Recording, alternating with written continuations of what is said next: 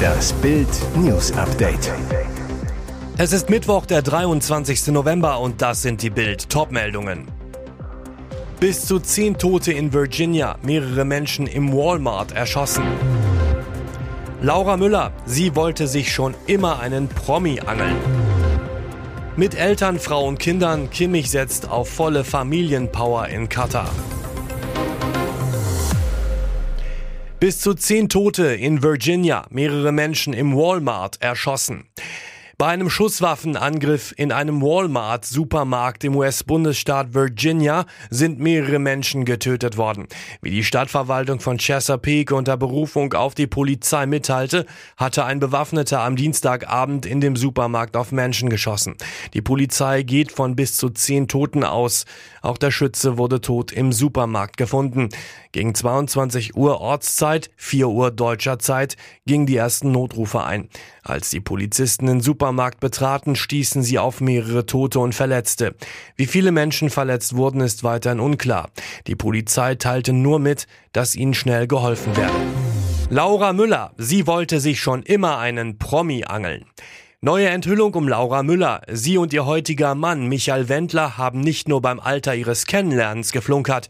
Bild hatte berichtet, dass sie sich im Juni 2017 beim Stadtfest in Stendal erstmals trafen. Da war Laura 16 und nicht 18, wie sie behaupten. Nun wird klar, die damalige Schülerin hat es darauf angelegt, einen Promi zu treffen. Fotograf Roberto Abramowski erlebte Laura an dem Tag im VIP-Bereich. Sie hat mit allen männlichen Künstlern geflirtet. Darunter Schlagersänger Norman Langen. Er zu Bild, ich habe natürlich mitbekommen, dass Laura uns Sängern schöne Augen gemacht hat. Für mich war das nicht interessant, weil ich da schon verheiratet war. Das war für Michael Wendler kein Hindernis. Ein Veranstalter der Schlagerparty brachte Laura in den abgesperrten VIP-Bereich. Der Fotograf Roberto Abramowski erinnert sich noch genau. Am Abend gab es eine große Schlagerparty auf dem Markt. Da habe ich Laura das erste Mal gesehen. Dort hat sie den Wendler angehimmelt. Jobcenter-Mitarbeiter klagt an. Unser kaputtes System belohnt Nichtarbeit. Alltagsirrsinn im Jobcenter. Jeden Tag bewilligen Mitarbeiter Heizkostenzuschüsse für Hartz-IV-Empfänger. Doch selbst wissen sie nicht, wie sie trotz 40-Stunden-Woche ihre Gasrechnung bezahlen sollen. Am Mittwoch wird das neue Bürgergeld beschlossen. Es löst Hartz IV ab. In Bild sagt ein Jobcenter-Mitarbeiter, warum er und seine Kollegen das Stützesystem für ungerecht halten. Sein Bericht. Wir hatten hier neulich den Fall, dass eine Nachzahlung für Heizkosten von 2400 Euro allein für dieses Jahr akzeptiert wurde, plus die erhöhten Abschläge für das kommende Jahr. Ich habe eine Kollegin, bei der sich der monatliche Abschlag von 160 auf 480 Euro verdreifacht hat und die völlig verzweifelt ist, weil sie das Geld nicht hat. Bei mir selber sieht es nicht viel besser aus.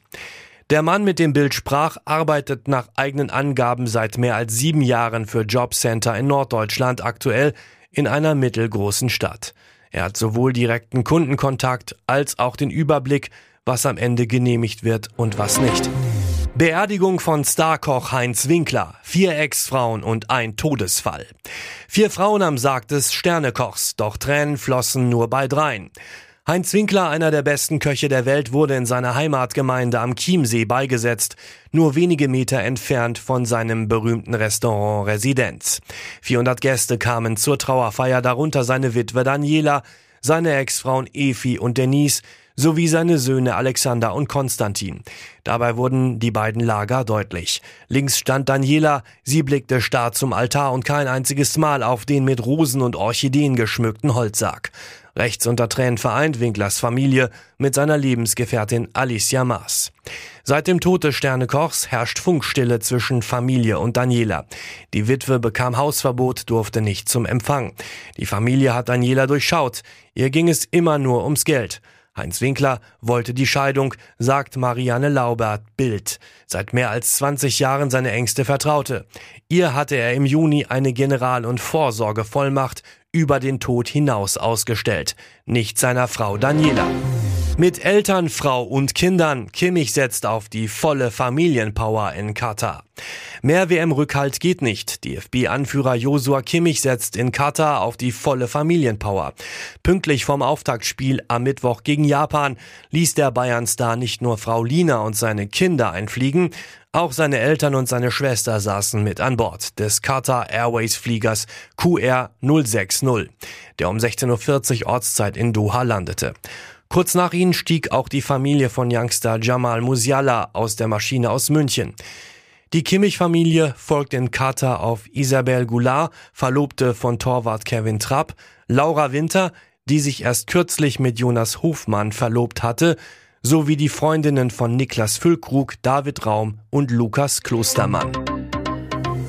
Und jetzt weitere wichtige Meldungen des Tages vom Bild Newsdesk. Doppelgängerinnenmord von Ingolstadt. Deutschlands hinterhältigster Fall. Jetzt hat die Polizei eine neue Spur. Die Ermittler glauben, Sharaban K. stellte ihrem Opfer Khadijia mehrere Fallen, bis es ihr gelang, die junge Frau mit einem Komplizen zu töten. Bild erfuhr, Khadijia sollte zunächst mit einem angeblichen Videodreh mit einer Rapperin geködert werden. Rückblick. Am 16. August suchte ein Elternpaar nach seiner Tochter Sharaban in Ingolstadt. Mutter und Vater entdeckten ihren Mercedes vor dem Wohnblock ihres Bekannten Shikir K. Der Schock. Auf der Rückbank lag eine Leiche. Die Eltern glaubten, es sei ihre Tochter, weil das Opfer dieser zum Verwechseln ähnlich sah. Tatsächlich aber handelte es sich um die tote Algerierin Khadija aus Eppingen. Die Ähnlichkeit der Frauen kein Zufall. Laut Polizei wollte Kosmetikerin Sharaban ihren Tod vortäuschen, um ihrer Familie zu entkommen. Für die Tat soll sie dem Kosovo-Albaner Shekir K. 80.000 Euro gezahlt haben. U-Haft wegen Mordverdacht. Beide schweigen. Jetzt die neue Spur der Ermittler. Anfang August erreichte Beauty-Bloggerin Khadija eine Anfrage übers Internet, ob sie in einem Musikvideo von Rapperin Lün mitmachen wolle. Die Rapperin ist in der Region bekannt, lebt nur 17 Kilometer von Khadija entfernt. Doch Khadija fragte über Instagram bei der Sängerin selbst nach. Lün, alles fake, geh nicht hin. Khadija befolgte den Rat. Doch wenig später kam ein Modelangebot von einem neuen Instagram-Profil. Dieses Mal sagte Khadija zu. Ihr Traum von Ruhm und Erfolg führte offenbar direkt in die Todesfalle. Als Gianni Infantino zum FIFA-Präsidenten gewählt wurde, versprach er, den korrupten Weltverband zu säubern. Doch nach sechs Jahren Alleinherrschaft ist klar, Infantino ist um einiges gefährlicher als sein Vorgänger Sepp Blatter. Bild rechnet ab mit dem Paten des Weltfußballs. Infantino der Heuchler. Alle sind willkommen bei dieser WM, säuselte der Schweizer einen Tag vor Anpfiff in einem ungewohnt versöhnlichen Moment seiner einstündigen Wutrede und meinte damit, Homosexuelle auch. Das Symbol dieser Weltoffenheit, von sieben europäischen Verbänden ohnehin schon zu einer One Love Wischiwaschi-Geste verbrämt, ließ er kurzerhand verbieten. Im Stile eines Mafiapaten im Hinterzimmer mit Geraune von Strafen statt exakter Definition. Ebenso gut hätte er DFB-Chef Bernd Neuendorf als Drohung einen Pferdekopf ins Bett legen können. Infantino, der Betrüger, in seiner Heimat droht ihm juristischer Ärger. Grund sind dubiose Flüge.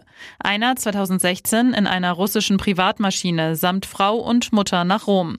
Einer 2017 per Privatjet aus Surinam, der die FIFA 200.000 Euro kostete.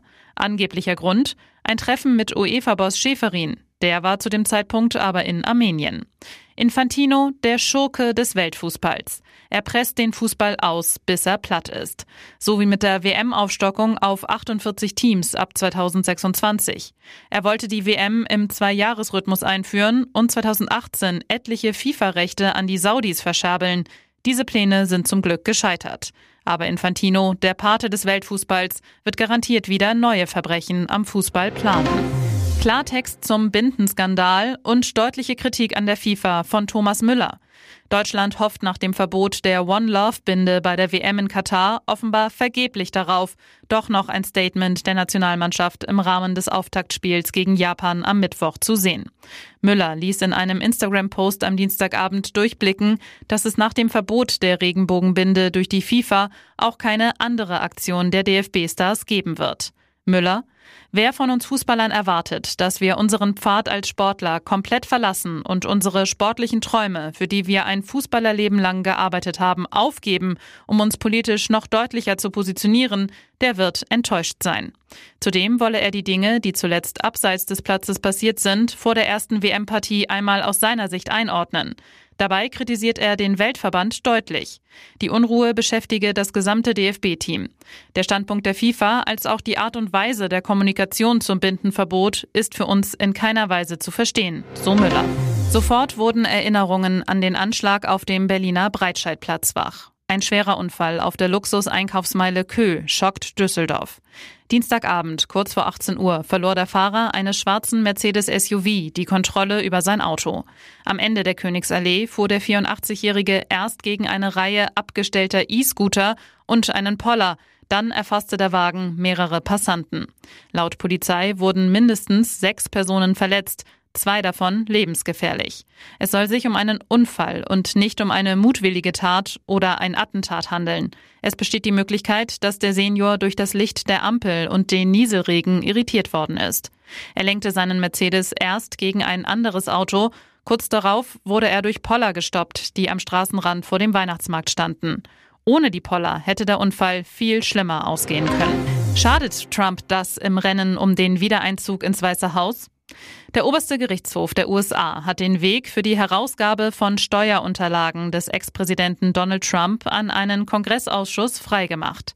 Der Supreme Court wies am Dienstag einen Antrag von Trumps Anwälten ab, die Übermittlung der Steuerdokumente aufzuhalten. Der Republikaner hatte sich über Jahre auf rechtlichem Weg gegen die Herausgabe der Unterlagen gewehrt. Jetzt scheiterte er vor dem höchsten Gericht des Landes. Entgegen der üblichen Gepflogenheiten in den USA hatte der Immobilienunternehmer Trump seine Steuererklärungen weder als Präsidentschaftskandidat noch nach seinem Einzug ins Weiße Haus öffentlich gemacht. Trump war der erste Präsident seit Richard Nixon, der die Offenlegung verweigerte. Das führte zu Spekulationen, er habe etwas zu verbergen.